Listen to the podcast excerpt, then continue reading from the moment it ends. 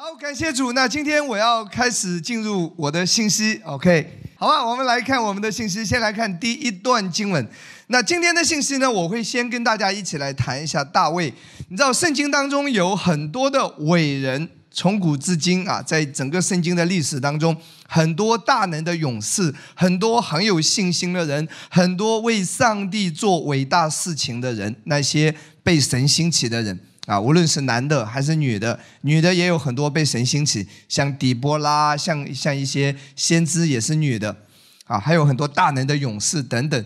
可是，在所有圣经的这些人物当中，唯一的一个，也只有一个，他被称为是合神心意的。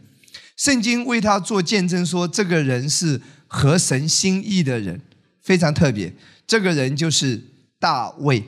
我们来看《使徒行传》十三章二十二节，圣经怎么讲？这是新约啊，为他做见证。大卫是旧约里的一个人，新约圣经怎么说？他说：“击废了扫罗，就选立大卫做他们的王，又为他做见证，说我寻得耶西的儿子大卫，他是合我心意的，凡事要遵行我的旨意。”圣经亲自做见证，大卫是合神心意的。可是你纵观大卫的一生当中，其实大卫是有软弱的，大卫逃跑，对不对？大卫有失败的，大卫有犯罪，对不对？大卫跟八十八，对不对？而且还杀了乌利亚，大卫数点民数，对不对？大卫有很多软弱的地方，失败的地方。可是上帝没有说他的软弱和失败，说明什么？说明将来在天堂。上帝不会看你的软弱和失败，你的软弱和失败，那些不堪的过去，耶稣的宝血已经洁净你了。上帝只看你好的，那些好的会被记录到天堂。阿妹，阿妹。那圣经说大卫是合神心意的。大卫为什么是合神心意的？大卫最与众不同的一点，大卫非常看重神的约柜。大卫跟扫罗完全不一样。扫罗做王对约柜蛮不在乎的，他无所谓啊，他要的只是打仗啊，他要的只是胜利啊，他要的只是上帝帮助他怎么样击败敌人呐，他要的是怎么样是事功，对不对？做做那些伟大的事。虽然打败敌人、击败仇敌这些都是好的，可是扫罗对约柜漠不关心，大卫完全不同哎。大卫一上来之后，他做的第一件事就是寻找约柜，而且把约柜找到之后，他就把约柜带回耶路撒冷。耶路撒冷当时是神同在的地方，你知道，约柜就是象征耶稣基督。今天对于我们来说，耶稣基督就是约柜的旧约的预表。大卫是一个以基督为中心的人，大卫是一个要把基督带回到中心的一个人，所以。大卫非常特别，他只单单的要追求耶稣基督。我相信恩典的教会被神兴起，会是完全不一样的。我们的教会不不追随什么所谓的名人，也不追随所谓的神迹，神迹是因着耶稣基督来的。我们不追随外在的，我们只单单的要来认识耶稣，更多的来看见耶稣，来高举耶稣，来敬拜耶稣。以耶稣为中心，阿门。其实恩典，它不是一个教义，恩典是一个人，他就是耶稣基督。当你说要恩典的时候，其实你就是要耶稣啊。当你领受恩典的时候，你就是要得着耶稣。耶稣是一切的中心，阿门。当耶稣成为你家庭的中心，当耶稣成为我们教会的中心，当耶稣成为我们人生的中心的时候，上帝他就喜悦我们，阿门吗？这是大卫的一个秘诀。其实大卫还有另外一件事情，如果如果你要去看大卫的一生，他只有两件事跟其他的伟人不一样。如果你说大卫很有信心，但还有很多人也是很有信心的人，对不对？啊，大卫征战得胜，那很多人征战也都得胜，率领千军万马的那些共同点。大卫其他的优点的共同点，很多伟人都有，可是这两点是其他的人圣经上所没有记载的。我再说一次，第一就是因为大卫看重约柜，他把约柜带回耶路撒冷，他以基督为中心，他只单单的要耶稣基督，那另外一个就是我今天要特别跟你分享的，是很多圣经其他人物身上所没有的。大卫非常看重敬拜赞美，你去看诗篇，大卫是一个伟大的敬拜者，大卫是一个音乐家，大卫非常喜欢敬拜，他以敬拜神为乐。但这是大卫跟其他的人与众不同的。那我们的教会怎么样成为合神心意的教会？一把耶稣带回到讲台，讲台以基督为中心。第二，教会要恢复敬拜赞美，让我们每一个人成为敬拜的生命。好吗？这是我今天特别会跟大家来分享。我记得在上一周青年班的时候，我有跟大家分享了一部分。那今天我会更深入的、更系统的、更加的有一些细节性的跟大家来分享。这个会对你的生命产生很大的祝福和影响的。哈雷路亚，这是很重要的教导。让我们准备好吗？我们来看下一段经文。来，《使徒行传》十五章十六到十七节啊。这里呢是一个主任牧师，耶路撒冷的主任牧师，他引用了一段旧约的经文。这段旧约的经文在阿摩斯书九章第十一节。然后他在这里引用那一段旧约的经文，他怎么说呢？他说：“正如经上所记，此后就是有一天啊，有一天主耶稣要要回来，就神要回来做一件事，我要回来重新修造。”大卫倒塌的帐幕，把那破坏的重新修造建立起来，叫余剩的人，就是凡称为我名下的外邦人都寻求主。这里他他说什么？他说有一天，什么时候会是全地迎来大复兴的时候？就是外邦人会开始寻求主。哎，换一句话说，什么时候真正的复兴会开始运行呢？就是重新修造大卫倒塌的帐幕的时候，然后你会看到外邦人会被归在神的名下，你会看到属灵的复兴运行，你会看到灵魂的大收割。其实这两节经文是一个预言，我再说一次，它是一个预言。当大卫倒塌的账目重新被建立的时候。将是属灵的大复兴、灵魂的收割开始的时候。大卫倒塌的账目里面有什么？大卫的账目里面有约柜。大卫把约柜找到之后，放在他的帐幕里面，然后帐幕里面没有其他任何的器具，剩下来的是什么？是单单的来敬拜神。换一句话说，一个教会只要把耶稣带回教会的中心，然后呢？恢复敬拜赞美的时候，属灵的复兴就开始运行了。如果你要问说新造教会为什么影响力这么大，New Creation 为什么影响全世界？因为他的主任牧师是把耶稣带回到中心的，恩典的教导是高举耶稣的。另外，他们的英文敬拜是影响全世界的。然后你去看 Hillsong 澳洲的。为什么这么的复兴？因为他们是重视敬拜，他们的敬拜是影响全世界的。英文里面他们的敬拜是前几名的，包括伯特利教会，这些都是他们的教会施工都是非常非常注重敬拜的。他们在重新修造大卫倒塌的帐幕，然后我们就目睹什么？我们就目睹那个灵魂的收割。真的，亲爱的弟兄姐妹，我自己这些年我看到。我看到有一些教会，其实主任牧师的讲道，其其实是恩典律法掺杂的，可是他们敬拜做得好，居然教会都能做得很兴旺。我真的看到有一些教会敬拜一个小时，牧师讲到可能半个小时，恩典律法掺杂，就单单真的我也看到，单单只要把敬拜这一块做得好的教会，都能带出很大的荣耀。为什么呢？因为圣经说了。只要你修造大卫倒塌的帐幕，你就能够看到灵魂的收割，你就能看到很多的人会会跑到教会，你就能够看到很多的人会得救，生命会被翻转。阿门，阿门。其实这些年啊，我们华人知道港台教会其实是相相对来说是蛮复兴的。你发现他们的敬拜做得非常好。你看早期的赞美之泉呐，包括台湾的一些教会，他们都是敬拜做得很好的。Good TV 那些敬拜真的也是掀起了敬拜的浪潮。其实他们在重新修造大卫倒塌的帐幕。现在你明白我的意思吗？今今天我真的特别给你解释一下，敬拜是一场聚会。很重要、很重要的一部分，话语的分享只是其中的一个环节，它是一个整体。听懂我的意思吗？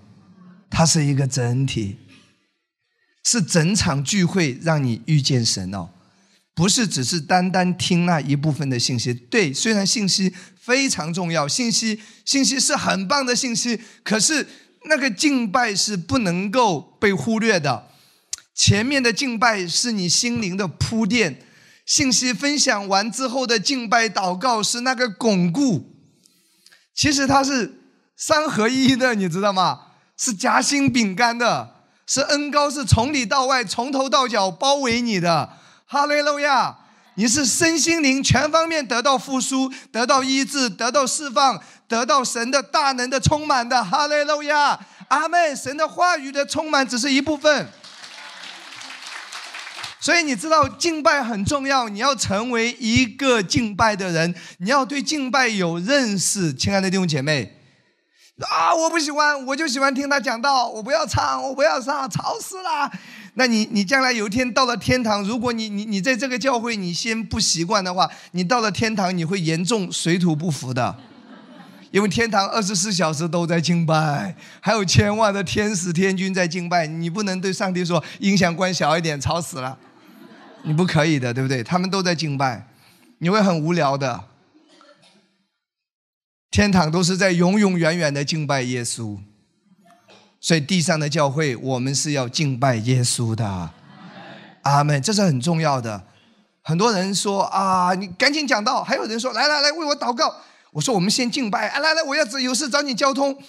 其实你的问题在敬拜当中，很多时候就解决。你的你心灵上的压制啊、捆绑啊、你的疑虑啊、你的你的一些焦虑啊，包括你身体上的一些症状啊，当你在敬拜当中的时候，其实你在和耶稣面对面。当你在敬拜当中的时候，圣灵的恩高在你身上运行，医治释放正在敬拜当中进行着。所以记得，我们不是为了唱歌而唱歌，我们是敬拜当中，我们是在与神、与耶稣面对面，他在修复你生命中的一切，记得吗？那个恩高是在全场运行的，神的灵在运行的。哈利路亚，哈利路亚。所以这段经文告诉我们，这是一段预言性的经文。当大卫倒塌的帐幕重新被修造的时候，我们将要看到什么？外邦人要来寻求主，我们将要看到灵魂的收割，将要看到教会的复兴。我我不希望你只是来教会敬拜，你要在生活当中成为一个敬拜的人，成为一个在灵里祷告、在灵里歌唱、学习常常来感谢、来赞美、来敬拜神的一个人。假如你研究大卫生平的特点，你一定会发现。大卫一生的特点，除了把约柜带回耶路撒冷之外，他重视约柜之外，大卫的特点是什么？他很喜欢赞美，然后呢，感谢以及敬拜。再说一次，赞美、感谢以及敬拜。继续来看，请记得啊。账目其实圣经里面有两个账目，旧约一个是摩西的账目，一个是大卫的账目，两者是有不同的。账目最初是在哪里呢？是在吉甲被立起来，之后在示罗停留了一段时间，然后再从示罗迁移到基边。摩西的账目最后是在基边落脚，就是基边山，大家记得吗？所罗门献祭。那一天晚上得到智慧的地方，那摩西的账目的特点是什么呢？它是包含所有的结构。你去看旧约啊，摩西五经，看利未记，看出埃及记，你看到那个账目是有出入口的，对不对？然后呢，有外院，有圣所、至圣所，有铜祭坛，里面有各种各样的器具，陈设饼的桌子，对不对？然后呢，金灯台，对不对？啊，它都是有各样的器具，还有什么金香炉。其实你知道，我我觉得这个中国人的那个一些宗教的影响，其实也是受圣经影响的。我我我跟你讲一下啊，其实出埃及的时间大概是中国的夏朝。其其实你去看一下，这是我题外话，有一本书啦，就是从希伯来看我们中国古代所敬拜的神，其实只是中国人没有说是上帝而已。其实很多敬拜的方式是受希伯来文化的影响。你知道为什么我们过年过节要贴那个对联吗？红色的，对不对？有没有人家里贴白色的？都是红的嘛。上面一横，然后两两边，对不对？这就是逾越节的羊羔，把血涂在门楣门框上。还有就是旧约希伯来的文化，就是要把圣经的经文涂在呃写在门楣门框上。所以中国也是这样，吉祥如意，对不对？然后什么寿啊福如东海，寿寿比南山。你看常常会写这些。其实其实希伯来人是圣经的经文啊，什么居上不居下，作首不作尾，他可能是写这些。那我们中国人就是写，就是中国文化的。其实这个为什么会有这个？然后你去那些庙宇里面，你去看一下，那个大雄宝殿其实就是模仿圣殿的。你进去一下，它会有插香的地方，金香炉有没有看到？有没有看到那个点蜡烛一支一支插在上面的金灯台？看到没有？为什么那个桌子前面会摆一些饼啊？有没有看到饼啊、馒头啊？橙色饼的桌子啊，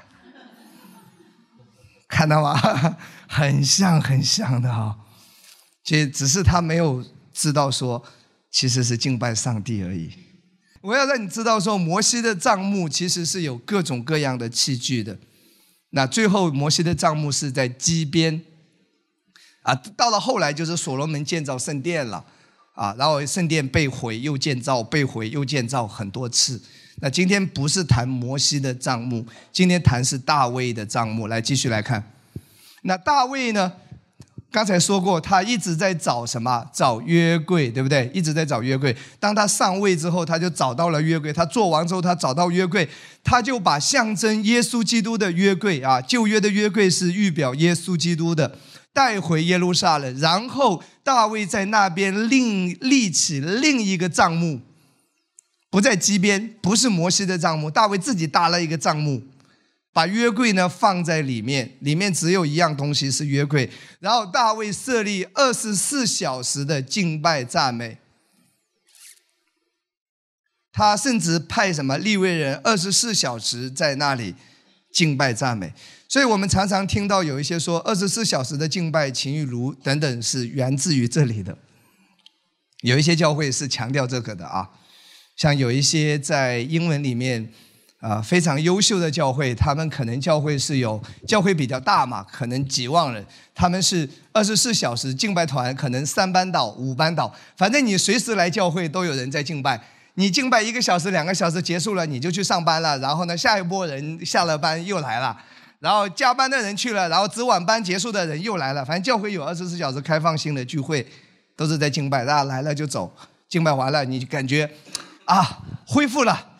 感觉精神状态被修复了。好，我走了，我去上晚班了啊，兄弟们，你继续。然后敬拜团就是三班倒、五班倒，是有一些教会会这样做，啊，这叫什么？二十四小时敬拜，源自于大卫的帐幕，它是这样子的一个运作。所以，当大卫的账目刚才讲过重新被修造的时候，灵魂的收割会开始出现的。所以我今天的信息呢，会跟大家谈的一个话题就是重建大卫倒塌的账目。我单单的讲关于敬拜赞美，啊，大卫倒塌的账目要重新被建造，才是教会复兴的时候。我我我谈敬拜赞美这个方面，为什么要教导这个呢？啊，因为很重要。为什么上帝要让我们恢复敬拜赞美呢？啊？为什么需要教导呢？因为人性就是喜欢抱怨，呃，赞美感谢是违反人性的，抱怨是人的特点，亲爱的弟兄姐妹，真的抱怨是人的特点，你你相信吗？我非常坦白的跟你讲啊，就算我这篇道讲的再精彩、再完美，结束之后，总会有一些人会找出一些跟我观点不一样的某一个点，会在那里说几句。哪怕这个教会各方面做得很好、很好、很好，你总是可以找出一些你看不习惯的地方，你觉得不好的地方。人性就是喜欢抱怨的。而赞美感谢是违反人性，所以需要被教导。我们必须要学习敬拜，必须要学习赞美，学习感谢。什么叫感谢呢？就是感恩。原因是为什么？因为这与人性背道而驰。赞美完全不符合人性。自从人堕落之后，人类总是在鸡蛋里挑骨头，这是人性。所以呢，我不需要教导你如何。抱怨 也不需要教导你如何学习发怒、如何生气的七个步骤啊！抱怨的五个方法，不需要教的，这个是你自然的反应。你回家一会儿还在抱怨，对吧？抱怨你老公碗还没洗啊，还看报纸，现在不看报纸了，还刷抖音。然后又说你孩子作业写完了没有啊？你啊，对不对？这是人的习惯，这不是牧师教导出来的啊。OK。哎，请听好，你的坏脾气跟我无关啊！你帅帅的好看的是恩高从这里领受过去的，你记得啊？你的坏脾气跟我无关，好吗？你的埋怨也跟我无关，跟这个教会会不是从这里领受的，OK？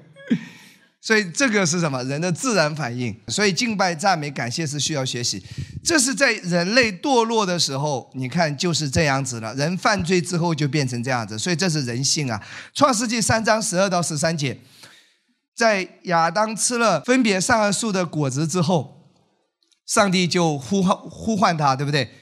然后他说：“你在哪里啊？”然后亚当说：“我害怕，我躲起来了。”上帝说啊，然后是上，然后那个人说我赤身露体啊，然后上帝说谁说你是赤身露体的？然后那个人就亚当就开始说了十二节，那人说你所赐给我与我同居的女人，她把她树上的果子给我，我就吃了。你看责怪别人了，对不对？还抱怨上帝你所赐给我，意思说他同时责备两个人，责备上帝也责备那个女的夏娃。然后耶和华对女人说：“你做的是什么事？”女人说：“那蛇引诱我，我就吃了。” 因此，人类堕落的第一个特点就是挑毛病、脾气暴躁和抱怨、责怪他人，不会责怪自己的啊，都是因为你让我不开心。都是因为你，你知道那个女司机在开车的时候，她的先生在边上，慢一点，慢一点，慢一点，慢一点，一会儿她踩油门又冲过去了，撞撞隔离带了，对不对？啊，停下来，那个男的说啊，你怎么搞的呀？那个男的很绝望，发出绝望的嘶吼声，对不对？那个女的说，都是因为你。那个场景熟悉吗？啊，那啊，呃，也有女司机开车开得很好的。这个通常真的是是这么一回事，都是因为你在边上说说说说说，你不说我也不会这样。你看彼此责怪，啊，这是什么？亚亚当犯罪，人类堕落之后的特点，啊，就喜欢责怪别人，挑毛病，推卸责任。我我我再说一次啊，就算我们教会做的很好很好，也总会有人说哪里不行的。就算我这篇道讲的再棒，也会有人指出跟我观点不同的点，所以我不需要为谁而活，你知道吗？当然，在圣灵下，我们可以卓越啊，虚心学习，但我的心态不需要受到这些影响。你想离开，你总是有理由的，明白吗？然后我要告诉你说，这些人呢，可能他在这里，他抱怨这不好，那不好，这不好。可是他换到另外一个教会，我肯定的告诉你，过不了多久，他又会抱怨这里不好，那里不好。他换到哪里都会抱怨有问题，哪里不行，哪里不好。有一天他到了天堂，他也会说：“上帝啊，你的宝座太亮了，拜托，能不能暗一点？你坐在宝座上算什么？” 他也可以有理由。天堂的音响关小一点，每天唱能不能少唱一会儿，安静一会儿可以吗？能安静一会儿吗？所以啊，真的在地上，上帝就要我们学习，把这个毛病改改掉。所以为什么敬拜、赞美、感谢是要学习的？这就是在亚当里人堕落了，然后我们来到上帝面前，上帝恢复我们的本性，要来感恩、敬拜、赞美他。阿门。所以感谢啊，圣经提到说感谢。呃，我过去没有提到这一块，我我我有解释过赞美的定义，也有解释过敬拜的定义，但今天也解释一下感谢。其实，在整个大卫的一生中，他也是充满感谢的。新约的保罗也常常说：“我感谢神，我说方言比你们众人更多。”你看到没有？保罗也是开口闭口感谢的。所以有一个传统是优良传统啊，就开口闭口感谢神，啊，面带笑容，感谢神。虽然是一个传统啊，你心里不一定这么想，但你嘴里确实是这么说的，这也是个挺好的啊。这个真的是，只要是基督徒，你跟他一一见面，哎呀，某某人哎，好久没见了，感谢神呐，感谢神呐。其实这个源自圣经文化啊，他虽然不知道这是为什么，可是他那个表面至少也学起来了。啊，是是这样子的啊，圣经真的是充满感谢的。在新约的书信当中，你看每一篇保罗写的书信里面都有提到他感谢神。他说我如何的感谢神，想到你们，我不住的感谢神啊，我凡事谢恩啊，感谢我的主。你看他都一直说感谢，大卫也一直是一个感谢神的人，这是一个学习。这是在亚当里失去的人，借着耶稣的救赎，我们被修复在这个美好的品格被修复在我们的里面。阿妹，那感谢的定义呢，就是表达感恩的意思啊，就是表达感恩的意思。人在亚当里堕落，人是忘恩的，人不会感恩的。那今天修复神把这个品格修复在我们的里面，就是学习感谢，就是什么？就是表达感恩的意思。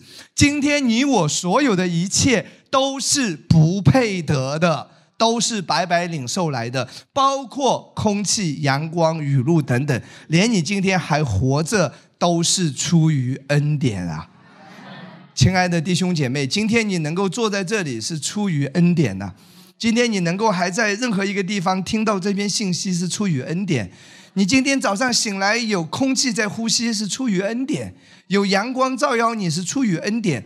所有的一切都是不配得的恩典，是白白领受来的。可是很多时候我们不知道感谢，我们都当做理所当然的，对不对？没有理所当然的，连你活着都是上帝给你恩典，你才能活着呀。上帝不拖住你，我们可能人都不在了，对不对？天上罗尼家前书五章十八节，凡是谢恩，因为这是神在基督耶稣里向你们所定的旨意。这是在亚当里人失去的品格，上帝重新修复在我们的里面，就是学习感谢，就是感恩，凡事谢恩。哈利路亚！每天学习向神感谢。你的生命将活得完全不一样的。你越向神感谢感恩，你会看到越多的恩典运行了。这是一个良性的循环。哈利路亚，阿妹，赞美呢是什么呢？赞美的定义就是称赞神的伟大、慈爱、信实、圣洁、崇高、掌权等等。赞美是赞美神的属性啊。赞美不是局限于神在你身上做了什么啊。啊！上帝今天祝福我啊，感我我赞美他。上帝好像没有看到上帝的祝福，我就不赞美。No No No，赞美是跟神给予你什么无关，赞美是赞美神本身对神属性的称赞。他是伟大的，他是慈爱的、信实的、圣洁的，对不对？他是掌权的，他是崇高的，他是独一无二的，他是昔在、今在、以后永在的，他是自由拥有的神。这些都是他的属性，简单说就是对神说好话，用什么悟性表达出来。主啊，我赞美你，对不对？这就是在用悟性表达，或者呢用灵表达。其实方言有方言祷告，说方言有一个意思是什么？来看下面这一段经文，就是称赞神伟大。因为人的悟性有限呐，你有时候想不到词汇再来说神了，因为人的词汇量有限。这个时候你就方言。后拉嘎巴拉沙卡拉卡，如果你用悟性，你可能说圣洁、圣洁、圣洁、圣洁、圣洁、圣洁、圣洁、圣洁。你说一万次的圣洁，也不能够完全表达神的圣洁。所以你干脆后拉嘎巴拉沙卡拉卡，可能是一万次乘以一万次方的一万次方的一万次方了，比你刚才悟性表达的。更到位了，可能就是。所以，当你悟性不能够表达的时候，就用方言表达。弟兄，当你太太问你说：“亲爱的，你爱我吗？”我建议你就直接“吼啦个马拉索克啦嘎”，这样我觉得会比较好。就爱你一万次，嗯是。幽默一下，OK。所以，无论是用悟性还是用灵赞美，都是在说神的属性啊。这也是一个习惯，需要建立起来。这是。这是属灵的生活方式。这个赞美会释放神的大能的。OK，那敬拜呢？我曾经有提到过，敬拜就是再深入一点啊，感谢赞美基本上都是在悟性的领域啊。再深入一点，就是降服在神的同在中，与神自由的表达与爱的交流，更自由了。你想对神表达什么都可以，自由的交流啊。这个是进入灵里的敬拜。我非常喜欢我们每一场敬拜，在某一个环节，台上的人也没有唱什么悟性的歌啦，那乐手们也都是自由的在和弦走向里，在在在那里走的这个流。其实那一段时间我们都是在自由的。你看我们好像不唱了，停下来了，啊，头好像在那里摇头晃脑的，对不对？在那里哼着什么的，也没有什么歌词你听得懂的。其实这是在自由的表达。与爱的交流，这个时候是享受在神的同在当中。阿门吗？这是更深入一层的，这叫什么？敬拜。这个只有重生得救的基督徒，你才会敬拜。世人他不知道敬拜的，他不能够敬拜神，因为他的灵没有重生。今天你我的灵已经重生了，圣灵在你的灵里面，我们才能够与神。直接的敬拜，世人是不可以的。世人是不能够与神敬拜的。世人可能能够敬拜谁？敬拜邪灵啊，敬拜魔鬼，对不对？那些那些拜邪术的、拜假神的，他们是在敬拜邪灵和魔鬼。所以音乐啊是通灵的，音乐是通灵的，亲爱的弟兄姐妹，音乐要么是在敬拜神。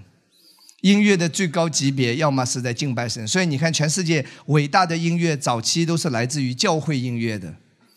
那另外的极端的音乐，要么是在敬拜魔鬼。你有听说过那些重金属、那些黑色音乐、那一些那些摇头晃脑、那一些，其实有一些是在敬拜撒旦、暴力、什么污秽，对不对？邪恶、恐怖。你你会看到那些他们，你看到他们好像也是在进入一种疯狂状态，好像那个也是在进入一种疯疯狂状态，一种一种灵里面的，但是他不是在敬拜神哦，不是在敬拜神，只有基督徒可以直接在敬拜神，在圣灵里敬拜神，所以愿愿福音四章讲到说什么？中文翻译是“心灵诚实敬拜神”，其实原文是在圣灵在真理里。我们今天是有圣灵，我们在真理里在敬拜，在在拜神。基督徒在敬拜神，所以那敬拜在希腊文中呢，含有什么？鞠躬或亲吻，亲密的关系与神啊，以表示谦卑自己、崇拜对方的意思。敬拜就是拜嘛。顾名思义，就是哦，膜拜拜，就是拜上帝，就降服在上帝的面前，单单的高举上帝的伟大，这叫拜他。就是我谦卑自己，我降服在你的同在中，我降服在你的面前。神啊，你是伟大的，神啊，我是渺小的。主啊，你的名被高举，让我消失在你的荣耀里，让我隐藏在你的荣耀里。这叫什么？拜嘛，就是敬拜啊。那敬拜呢，是更深入的，比起赞美和感谢，它会深入一点，常常会进入邻里敬拜表达。那通常情况下，我们现在在讲聚会，教会的聚会啊，通常情况呢，赞美、敬拜、感谢常常是连在一起的。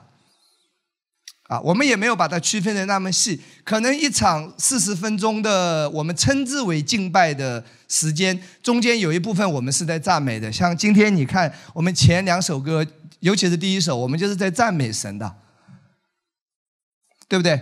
我们是在赞美，我们才在最后一首歌，我们可能会更深的进入到那个灵里的敬拜，所以他们也是密不可分的，常常是会连在一起的。诗篇一百篇第四节说：“当称谢进入他的门，赞美进入他的院。”为什么我们常常一场聚会的时候，这个不是绝对，而是说经常我们会把快歌、赞美的歌在前面呢？因为圣经说了嘛，这可以破冰嘛，称谢进入他的门，赞美进入他的院。当感谢称颂他的名，这是一个破冰，先冰破了，我们才能够进入到更深层次的自由的敬拜里面。大卫在环境中敬拜的例子，刚才提到说，大卫是一个敬拜的人，对不对？大卫非常非常的会敬拜。那我要给你例举几个例子啊，诗篇大部分是大卫写的，而且很多的诗篇都是出自他在祷告敬拜当中。他写的那一些，很多诗篇是他敬拜的话语，是在圣灵的启示下。我会给你举几个例子啊。大卫是世上最优秀的敬拜者，他被称之为以色列的美歌者。他知道，每当他敬拜的时候，每当他身陷危机的时候，只要他向神高唱诗歌，他向神高唱赞美，神就会为他来翻转一切。当他被困在有限的空间里，他四面遭受攻击，当他无路可逃的时候，他必开始赞美神。这是你在诗篇里面可以看到的。我等一下会给你举几个具体的例子。大卫心里能够明确知道，无论在任何事情上、任何环境里，神都能够帮助他，都能让他脱离患难困境。所以环境一来的时候，压力一来的时候，问题一出现的时候，大卫的反应就是赞美敬拜神。第一个例子啊，大家记得吗？大卫逃避扫罗。大卫那个时候已经被高了，可是扫罗呢还是现任的王，对不对？所以扫罗出于嫉妒，扫罗一直在逼迫大卫，一直在追杀大卫，一直在追杀。那诗篇五十七篇。从第一节到十一节，这是记载来看。第一节括号里怎么说？大卫逃避扫罗，藏在洞里。那时他做这经师，交与什么令长？呃，来，大卫怎么敬拜的？大卫在在在逃避扫罗，哎，扫罗要追杀他。他怎么说？神啊，求你怜悯我，怜悯我，因为我的心投靠你。我要投靠在你翅膀的荫下，等到灾害过去。我要求告至高的神，就是为我成全诸事的神。扫罗在追杀他，情况非常危急。他开始敬拜神。第三节说：那要吞我的、辱骂我的时候，神从天上必施恩救我，也必向我发出什么慈爱和诚实。来看第四节。我的性命在狮子中间，我躺卧在性如烈火的世人当中。他们的牙齿是枪剑，他们的舌头是快刀。第五节开始，注意，扫罗在追杀他，情况很危急。哎，他说：“神啊，愿你崇高高于诸天，愿你的荣耀高过什么全地。”他们为我的脚设下网罗，压制我的心。他们在我面前挖了坑，自己反掉在其中。继续来看第七节：神啊，我心坚定，我心坚定，我要唱诗，我要歌颂。我的灵啊，你当兴起；琴瑟啊，你们当兴起。我自己要及早兴起。主啊，我要在万民中称谢你，在列班中歌颂你，因为你的慈爱。高举诸天，你的城市达到穹苍。神啊，愿你崇高过于诸天，愿你的荣耀高过全地。看到没有？环境很危急。圣经记载啊，当时在一个悬崖上，一座山悬崖，大卫呢在逃避扫罗，贴着悬崖边上走。可是呢，扫罗带着追兵也在悬崖边上走。如果正常情况下，大卫从这边走过来，扫罗这边走过来，一定会交叉，会遇到。遇到的时候，大卫就死定了，大卫就要被杀掉了。可是，在这个逃避的过程中，圣经提到说，大卫在敬拜，他可能一直在逃命，一直还是在敬拜主啊！你的慈爱高及诸天，你的诚实达到穹苍。神啊，愿你崇光崇高过于诸天，愿你的荣耀高过全地。他在唱，他在敬拜，他自己写的调。他在唱这些词，突然之间，圣经记载说，扫罗掉了一个头，马上就其实就差多少米就可以碰到了。扫罗掉了一个头走了。大卫在敬拜的时候又躲过了一劫。其实圣经还有记载说，有一次扫罗带着兵来追杀大卫，眼眼看就要被追到了，突然之间有一个报告出来说，菲利士人攻打攻打以色列人了。扫罗赶紧赶回去救场了，又放了大卫一马。其实，在这个过程中，你看到圣经这么记记载下来，好像好像怎么这么神奇？其实是有原因的。诗篇都是在记载，大卫在逃难的时候都是在敬拜神。今天我不知道你生命中有什么挑战，你希望上帝为你超自然的翻转一切，你希望看到上帝超自然的预备，上帝的手插在中间。你要学习在环境当中实时的敬拜神。这是第一个例子，来看第二个例子，诗篇第三篇第一节到第八节。第一节说大卫逃避他儿子押沙龙的时候做的事，你记得吗？他的儿子押沙龙要要背叛反叛，要来击杀大卫，对不对？这个时候大卫又开始敬拜了，因为大卫不想杀他的儿子。大卫是一个心慈手软的一个人，是一个有爱的人。可是情况又很危险。第一节说：“耶和华，我的敌人何其增多，有许多人起来攻击我，有许多人议论我说他得不到神的帮助。”当时亚沙龙造反的时候，很多人都嘲笑大卫说：“这回他死定了，因为神离开他了。”哇，会说这个话，会说这个话，真的，我这个是我这些年经常经历的。有个什么人离开我们教会了，有人就就幸灾乐祸。你看到没有？看到没有？同工都离开了，耶和华离开他了。什么话？你看大卫也在经历这些。走掉一个两个，你就说那我来个两百个也没见你，哈利路亚。可是你会发现，当时的人就说他得不到神的帮助，他没有神的帮助，神离开他了。第三节，但是大卫怎么敬拜？但你耶和华是我视为的盾牌，是我的荣耀，又是叫我抬起头的神。哇，这让我想起一首歌。其实这首歌敬拜一首老歌，来第三节就是源自于这一节经文：耶和华你是我的神，我要时时称颂你的名。你是我的灯牌，是我的荣耀，又是叫我抬起头的神。纵让仇敌围绕攻击我，在你怀中必不怕遭害。好，打住，见好就收。你看到没有？哇，这首歌原来是来自于这里呀。大卫开始敬拜，最后发生了什么事情啊？最后，亚沙龙突然之间听了一个人的建议，这个人出的是一个馊主意，亚沙龙居然听了，结果亚沙龙自己把自己给败掉了，所以后来仗也没打，亚沙龙自己就就败亡了，这件事情就过去了。可是你看到大卫在逃避亚沙龙追杀的时候，在敬拜神。继续来看下一个例子。有一次，大卫他在亚比米勒面前装疯，被他赶出去。大卫那个时候灵性到了最低谷，他很惧怕，他都忘了曾经上帝借着他一个小牧童五颗石子打死歌利亚，他都忘了。人在低潮的时候，就跟以利亚逃命的时候，人是有高峰有低谷的。大卫也是一个普通的人嘛，对不对？所以他最软弱的时候，他逃到了亚比米勒那里，然后在那里装疯卖傻，对不对？然后呢，把胡胡须留得很长，啊吐沫吐在胡须上，衣服搞得很脏，就是真的，你很难想象说这个人曾经打死过歌利亚。可是他灵性，这是他最低潮的时候，最低潮的时候他怎么办？敬拜神。来看第一节，我要时时称颂耶和华，赞美他的话必藏在我口中。他都已经这么软弱了，他还说赞美他的话必藏在我口中。我要时时称颂耶和华，还有什么好称颂的，对不对？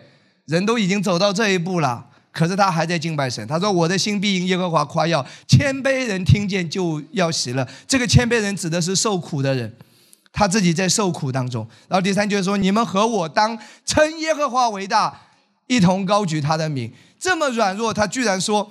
称耶和华为大，一同高举他的名。我曾寻求耶和华，他就应允我，救我脱离一切什么恐惧、凡仰望他的，便有光荣，他们的脸必不蒙羞。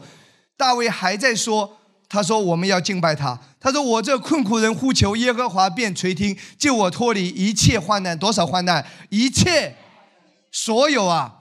大卫说：“来吧，时时称颂他，敬拜他，他必救我们脱离一切患难。”继续来看第七节，耶和华的使者在敬畏他的人，其实也可以说是敬拜他的人。新约耶稣把它改成了敬拜，当拜你的神呢。旧约里提到敬畏，新约耶稣提到说拜你的神，敬拜。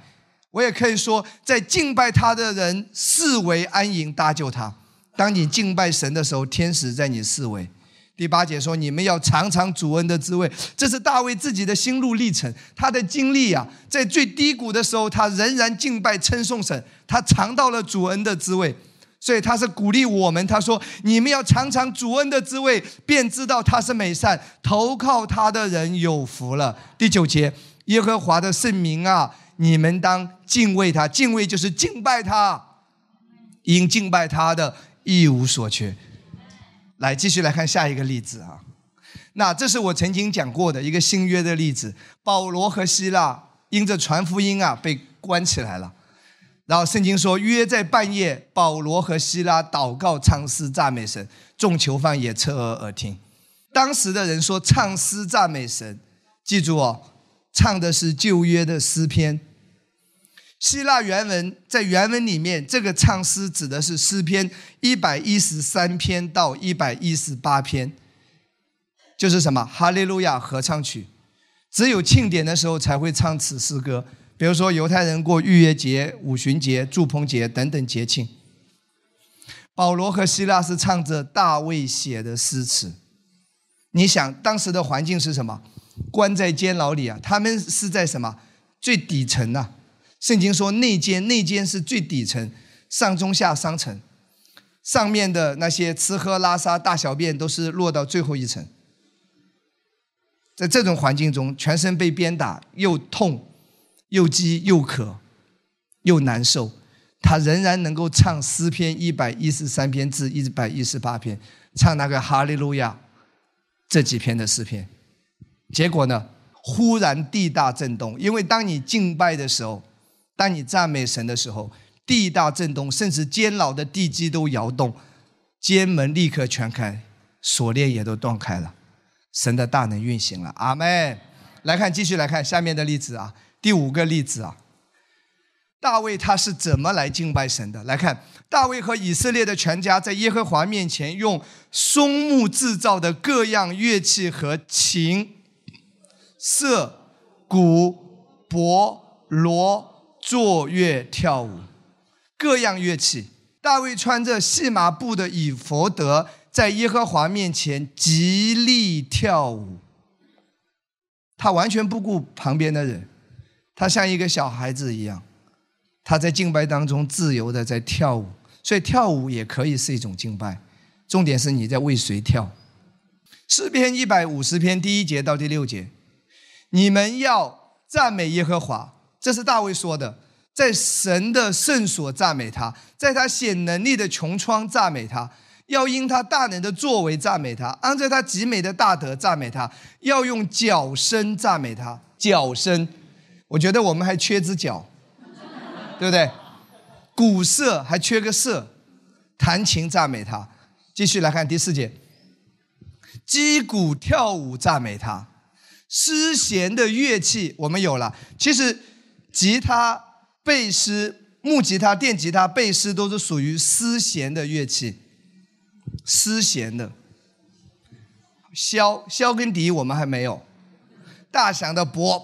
嘣，高声的钹，所以你看到这个是什么？凡有气息的都要赞美耶和华，你们要赞美耶和华，这是大卫说的。所以大卫的帐幕里面有什么东西？大家能够明白吗？是各样的乐器在赞美神，不是只有一架钢琴哦。很多传统教会认为，他认为敬拜就是一架钢琴就是最圣洁的。其实你去看大卫。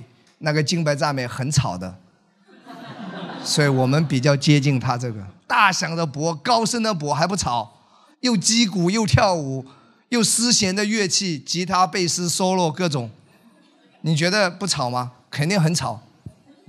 可是神却喜悦这样的敬拜。大卫怎么说？我因你公义的典章，一天七次赞美你。哇！大卫有一个经历啊，为什么他喜欢敬拜赞美？因为他知道敬拜赞美当中会有答案。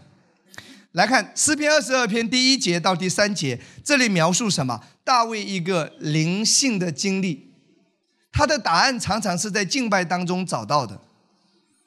来看第一节，他怎么说？他说：“我的神，我的神，为什么离弃我？为什么远离不救我？不听我哀恨的言语？”很显然，他在说什么？他在说他自己没有感受到神的同在，他常常也感受不到神的同在。各位，你有没有同样的困惑？牧师，我感受不到神与我同在，神好像没有没有与我同在，这也是你内心的困惑。我的神，我的神，为什么离弃我？好像神离开了你。如果神与我同在，我怎么会经历这个事情呢？为什么远离不救我？这也是大卫的纠结，跟你的纠结一样。主啊，为什么轮胎还爆胎，还扎了个钉子？为什么我儿子今天还发烧？主啊，为什么远离不救我？不听我哀恨的言语？你看我都这么惨，你还不救我？第一节啊，这是大卫的经历。第二节，大卫继续说：“我的神啊，我白日呼求你不应允，夜间呼求并不助声。”大卫有祷告，大卫一定在为着他的一些事情在祷告。可是祷告完之后，他发现没有看到结果，跟我们的经历很像。牧师啊，我有祷告呢，你叫我吃圣餐我也吃啊，你叫我祷告我也祷啊。为什么？为什么？我已经祷告了，好不好？为什么我还看不到突破呢？这也是很多人的困惑啊。白日呼求你不应允，主啊，我都祷告了一天了，你怎么还不显你的大能啊？夜间呼求哇，可能我都通宵祷告了，主啊，你的能力怎么还不彰显啊？所以第一节、第二节是诗人大卫的经历，然后第三节他告诉你突破的关键，记住哦，除了听到，除了方言祷告，除了领圣餐，除了抹膏油，除了这些之外。大卫都做过，他他，但是他有些事情还是突破不了。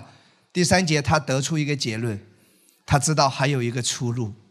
但你是圣洁的，是用以色列的赞美为宝座，宝座（括号或作居所）。大卫他有一个心得，他说：祷告了有时候没有果效，呼求了好像也看不到突破。可是当我敬拜赞美神的时候，情况翻转了。他说：“神是用以色列的赞美为宝座的，也就是说，哪里有敬拜赞美神的宝座就设立。宝座是什么？是神的同在，施恩的宝座。弟兄姐妹，在家里敬拜的音乐放起来，神的同在运行啊。在教会里，当我们一敬拜，神的同在运行啊。”在开车的时候一敬拜哦，拉嘎巴拉西嘎拉嘎，神的恩高运行啊！记住啊，油门省着点踩，超速我不负责啊。但平安一定没有问题的，神与你同在，神的同在运行。所以最简单了，无论在你办公室啊，在你的家里呀，或者在任何一个地方小组聚会啊，想带下神的同在，最简单的方式一方言祷告。后来，嘎巴拉需神的同在立刻降临。二，敬拜神，唱一首歌敬拜神。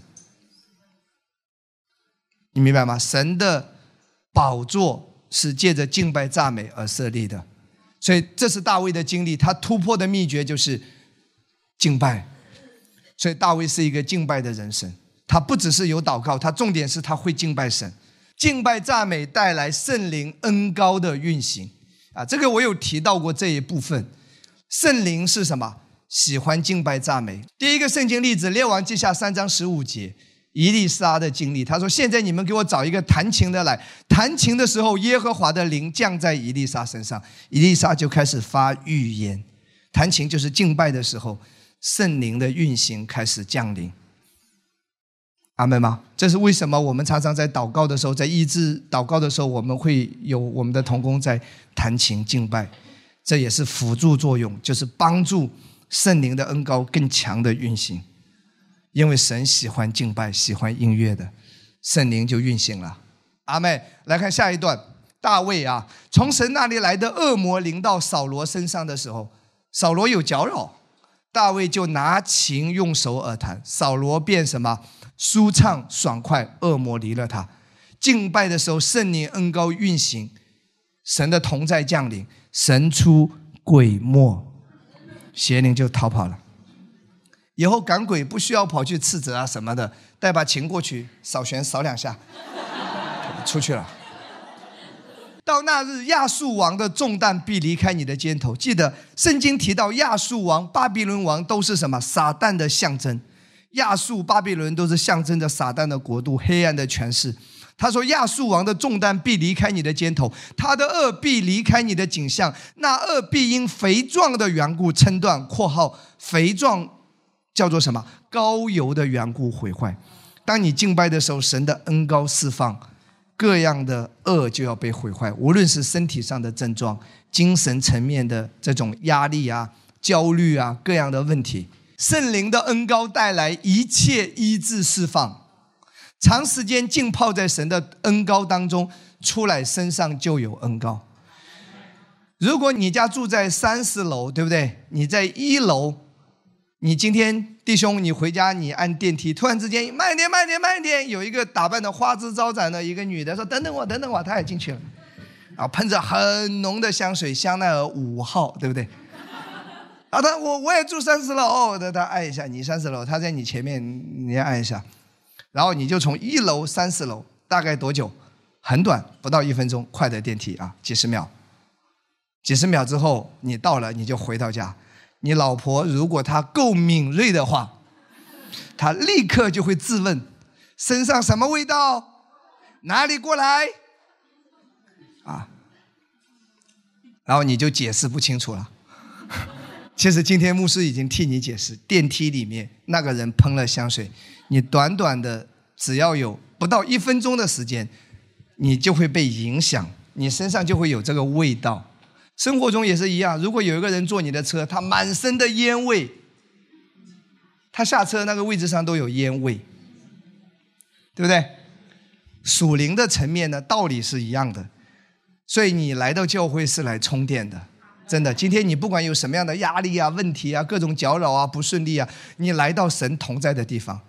今天这个时候，在这么大的城市，神的约柜今天在这里，神的同在在这里，天堂今天降临在这里。但你在这里的一个小时、两个小时，其实你是浸泡在神的恩高和同在中。当你离开的时候，你身上是有基督的清香之气的，是有神的恩高的能力的运行，你身上是有光的。哈利路亚。可能你回家一抱起你的孩子，本来孩子有点感冒的，突然之间感冒就退去了。哈利路亚，阿妹，真的是恩高是真实的运行的。为什么圣经记载说保罗的那个围裙啊？保罗为什么会有围裙呢？你别误会啊，他不是男扮女装，好吧？保罗有时候支搭帐篷，圣经说他因为教会给他的薪水不多嘛，他不拿教会薪水，他为了生活，他就支搭帐篷，支搭帐篷就是做工。所以拿个围裙就是把前面围起来，免得他的牛仔裤弄脏了，大概就这个意思。有有人跑过来说：“来来，给他祷告一下。”那个人病得很严重，他说：“哎，我今天这个工作必须得完成，没时间。那你把我围裙拿去吧，他围裙解下来。”那个人，因为保罗二十四小时放言祷告啊，吼啦嘎嘛啦嗦卡啦嘎，大围裙也在吼喽咕喽嘎不那个敬拜神啊，恩高一直在释放，河一直在泄露，所以那个围裙一拿过去的时候。那个人就拿着围裙就去啊，放在那个病人身上，鬼就出去了，病就好了。因为围裙有恩高。其实你知道那个伊利亚，伊利亚升天的时候，衣服掉落在地上，对不对？他的学生伊丽莎拿起那个衣服的时候，打水，水就分开。为什么圣经说保罗的围裙啊，什么手帕，放在病人身上，病就得医治？我亲眼见过，我亲眼见过，在我这一代啊。就在我很多年前，我刚出来服侍的时候，那个时候是灵恩大复兴，就是恩赐恩高的运行非常强。那个时候只是没有讲恩典，因为恩典的启示还没有来，但是确实是注重恩高的。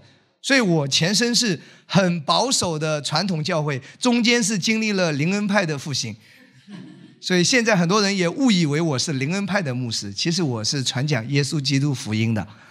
但是那些经历我有过，我我以前几个老师也是这样，每一次聚会结束之后，因为人太多了，几百个人啊，每个人为你祷告，还有家里事情祷告，根本祷告不过来。来来来，拿一包餐巾纸过来，拿一包纸巾过来，他就奉耶稣那边按手在纸巾上，他是有启示的。结果结束了，每人发一张纸巾，回去有病的放在病人身上。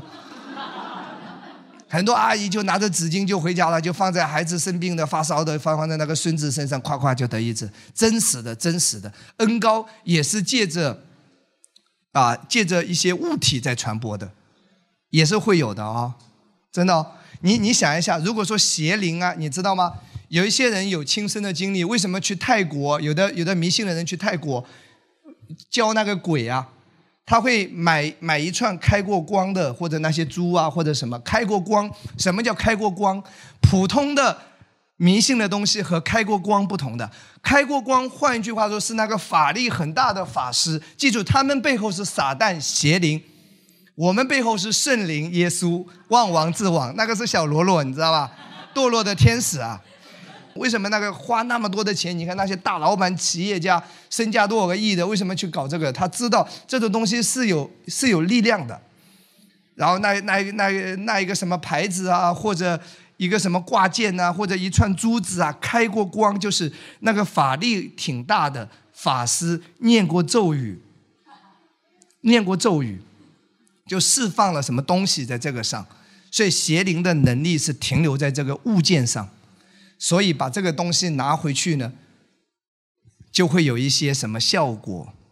当然，撒旦最终是要害你的，他可以给你一点好处，但最终是要你家破人亡。所以拜迷信拜的越严重的，最后没有好下场。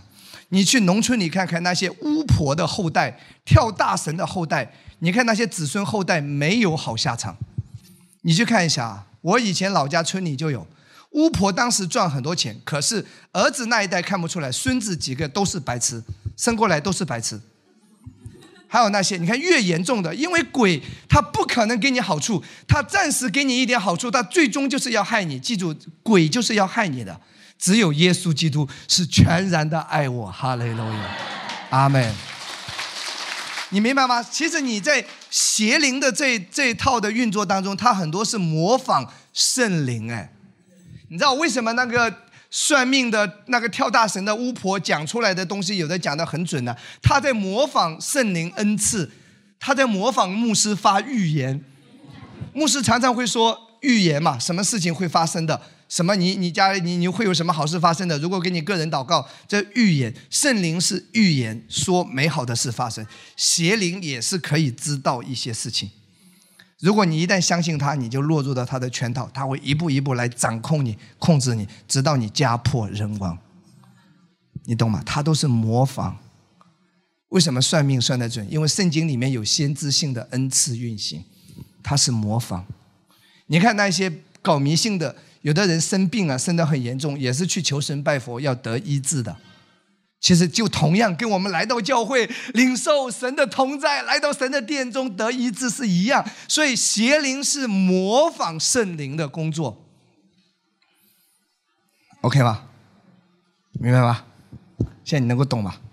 所以我的衣服要不现在就卖掉吧？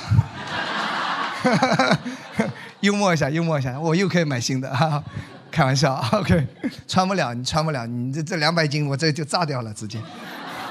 开玩笑啊啊！幽默一下可以吗？啊，OK。以赛亚书五十七章十九节，这是圣经的预言。这节经文怎么说？我造就嘴唇的果子。等一下我会跟你解释，上帝要使用嘴唇的果子。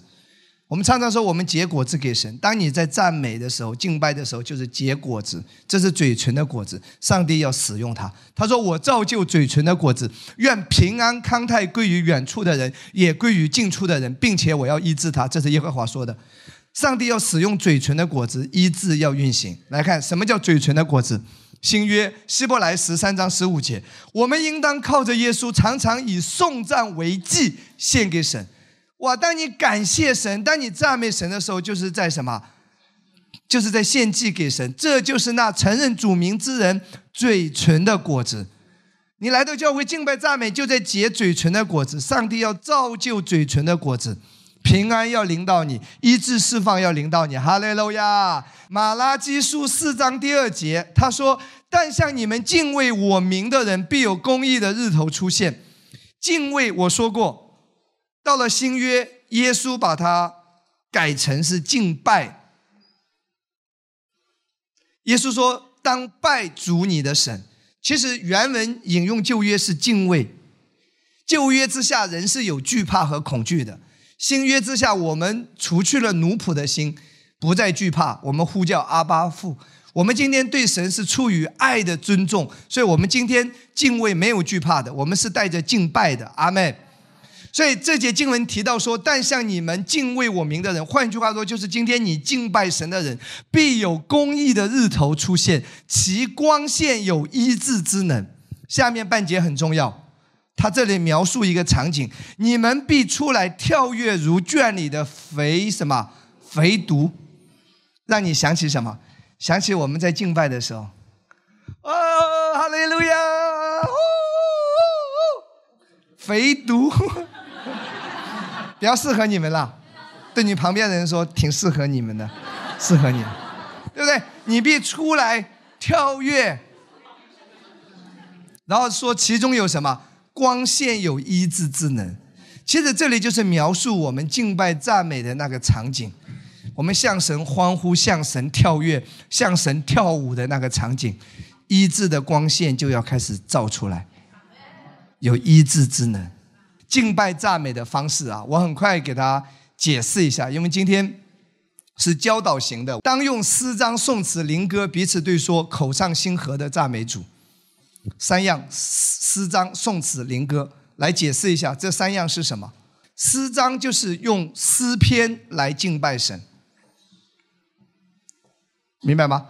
颂词呢，就是一些有音乐恩赐的人写的歌，用来颂赞神，表达属灵的意义。那灵歌呢，就是圣徒在圣灵的感动中发出即兴而有节奏的音韵和话语，非常简单。我有讲过很多次，那今天你可以理解一下。我主要讲一下灵歌啊，诗章没有问题，我们很多唱的歌是在唱诗篇。另外有一些歌呢是人写的，但是在表达属灵的含义，都是用来敬拜神的。第三种就是灵歌，由于这方面缺乏教导，很多人把灵歌神秘化。但在初代教会很普遍，人人都灵歌敬拜主。通俗一点讲，什么叫灵歌？你是有灵的，用你的灵向神敬拜、歌唱、自由唱、自由敬拜，这就是灵歌。所以灵歌就是自由调，每个人随时随地都可以心向着神，重点是心向着神，自由的表达对他的爱慕和感情。有时可以是没有歌词的一种旋律，有时也可以用悟性的词，有时也可以用方言的词。这并不是什么新式的敬拜，而在两千多年前初代教会就已经有了。我要跟你讲一下啊，世人没有办法敬拜神，因为他的灵没有重生。但记住，世人也是有灵的，灵魂体。其实世人。也可以唱灵歌。今天我跟你说，那一些真正的高手，我们说灵魂歌者，其实他们都在唱灵歌，只是他那个灵歌呢，跟我们今天谈的灵歌不一样。我们的灵歌是圣灵在我们里面，是灵发出来，是有圣灵的在敬拜神。但是那些厉害的歌手，他的灵歌是他人的灵在唱。如果是非基督徒呢，他不是在敬拜神，但也是他灵的一种语言。那基督徒呢？今天你你用你的自由的向神哼唱，就是在唱灵歌，不需要有歌词，你可以用悟性的词，也可以用方言的词，也可以只是一种旋律，这就是灵歌，这就是敬拜。保罗怎么说啊？哥林多前书十四章十五节，这却怎么样呢？啊！我要用灵祷告，也要用悟性祷告；用灵歌唱，也要用悟性歌唱，都要随时的。真的，在这个教会的每一个会友，你要学习灵歌敬拜神。真的，你在这里会成为音乐家的，因为牧师比较热爱音乐。各种曲风在这个教会，你很快都会经历到的，流行、摇滚、民谣、美声、通俗、布鲁斯、爵士都会有的。哈利路亚！还有古典、诗班，各样的风格在敬拜神。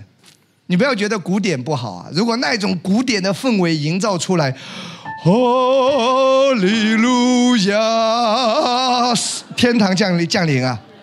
就看是什么人在唱。如果是懂得敬拜神的人在唱，恩高运行，天堂降临。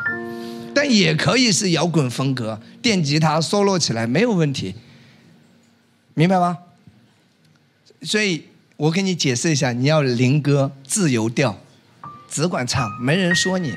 有人说你跑调了，你说我在灵歌，他就没话说了，因为他也是这个教会的，他听懂了，牧师有教过，他无法反驳。这是你学习唱歌最好的理由，支持你大胆唱的理由。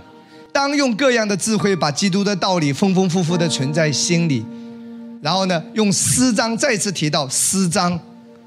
你看保罗、希拉在唱诗篇、诗章、宋词，人写的歌，灵歌、灵歌，彼此教导。所以我今天在教导你，明白吗？相互劝诫。今天我劝你唱灵歌，心被恩感。主啊，你真好啊，歌颂神。好，最后一点，敬拜的中心焦点是什么？这个是最重要的啊！旧约之下，他们统称为敬拜上帝。当然，今天新约你说敬拜上帝没有错，因为三位一体嘛，圣父、圣子、圣灵。但更加精准的来讲，敬拜的中心是耶稣。今天是耶稣。当然，你说耶稣也是上帝，从神学的角度，三位一体的真神没有问题啊，也没讲错。但是更加精确的表达，神要我们今天敬拜耶稣，高举耶稣，聚焦耶稣基督。来看下面几段经文，你要懂得这个很重要。很多人敬拜不起来，就是因为焦点没搞对。他来到这里，他敬拜不起来，看你们跳啊、唱啊、闹啊，他觉得很烦。为啥？问题都一大堆呢，还唱唱唱唱唱唱，下个月的信用卡都不知道怎么还呢，还唱唱唱唱唱。我儿子今天发烧了，你知道吧？我哪有心情啊？烦都烦死了。所以如果没有搞清楚敬拜的焦点的话，你是很难敬拜的。其实敬拜的焦点跟你环境无关，跟人事物无关，跟你的问题无关，跟身体有没有症状无关。敬拜的焦点是耶稣。不见一人，只见耶稣。当你把焦点聚焦耶稣来敬拜他的时候，回过头来，所有的问题就突破了。这就是敬拜的大能所在。当你目光看着问题，你没有办法敬拜耶稣的。你只有单单的看着耶稣，不要看问题，你能够全心的投入敬拜他。回过头来，问题已经解决了，问题开始改变了。阿妹，来看。启示录五章十一到十四节，我又看见且听见宝座与活物并长老的周围有许多天使的声音，他们的数目有千千万万。十二节大声说：敬拜谁？他们在敬拜谁？曾被杀的羔羊就是耶稣，配得权柄、丰富、智慧、能力、尊贵、荣耀、颂赞的。我又听见天上、地上、地底下。沧海和天地间一切所有被造之物都说：“但愿颂赞、尊贵、荣耀、权势都归给做宝座的和羔羊，就是耶稣做宝座的羔羊，直到永永远远。”是活物就说：“阿门。”众长老也匍匐敬拜，拜谁？拜万王之王、万主之主耶稣基督。所以今天你敬拜是拜他。继续来看最后一段经文。腓立比二章九到十一节，所以神将他升为至高，谁啊？耶稣啊，他坐在高天，对不对？又赐给他超乎万民之上的名，耶稣超乎万民之上。无论你的病叫什么名字，只要他有名字就好办。耶稣的名字大过这个名字，超乎万民之上，叫一切天上的、地上的和地底下的，因耶稣的名无不屈膝。无不屈膝，是我们可以跪下来，对不对？无不口称耶稣基督为主，是荣耀归于父神。所以敬拜的中心是耶稣，耶稣是主角，不是你的问题，不是你的环境，单单的来敬拜他。来放声歌唱，来自由敬拜，来高举他的名，来献上你的感谢，献上你的赞美。神的大能充满你，哈利路亚！你会看到极大的突破运行。